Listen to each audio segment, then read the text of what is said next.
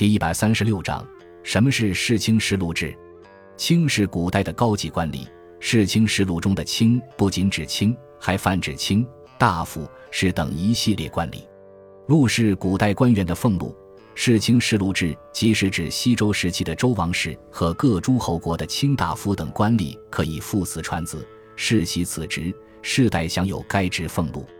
有学者认为，世卿世禄制开始于商朝，但并无确切的资料提供证明。可考的世卿世禄至建于西周时期。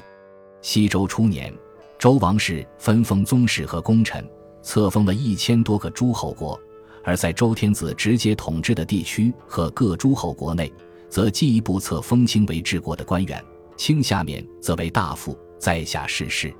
这些官员都有一定的封地，他们在对自己的上一级领主负责的同时，在各自封地内则享有世袭统治权。但也有学者对此提出异议，认为西周并没有实行世卿世禄制，比如在《尚书》。立政篇中载有周公对西周选官方针的阐述，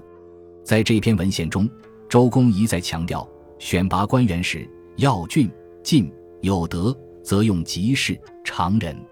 可见，这里选拔官员的标准乃是有才德。有学者进一步提出，世卿世禄制的真正实行是在春秋中后期，这时许多诸侯国的卿大夫把持了诸侯国的政权。成为事实上的诸侯王，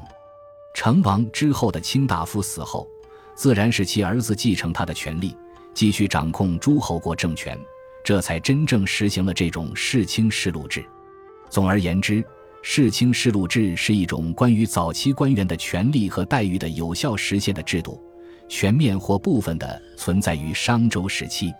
秦统一六国后基本被废除。